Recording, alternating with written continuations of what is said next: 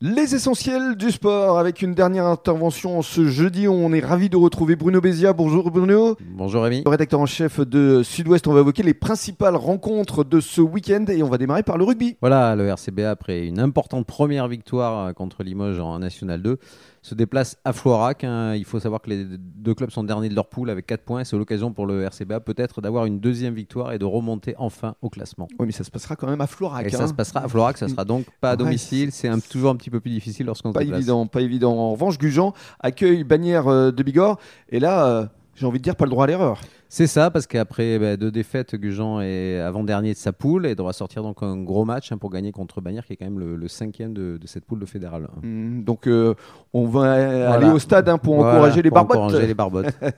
On va passer au football avec le FCBA qui se déplace. Oui, absolument. euh, c'est le retour au championnat de régional 1 pour euh, le FCBA avec un déplacement à Saint-Jean-de-Luz. hein. Saint-Jean-de-Luz qui est cinquième euh, de sa poule, alors que le FCBA est sixième, donc ça se vaut à peu Mm, près. hein. mm. Ils sont Match à peu près au équilibré, même a classement, priori. Match équilibré.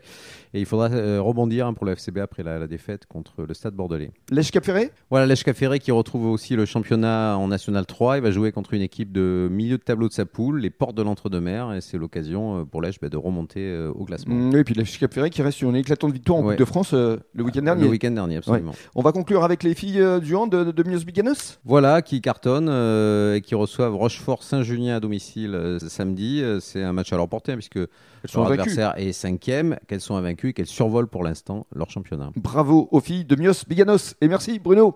Bon début de soirée à tous. Merci. Et euh, dans quelques minutes, le journal des sports.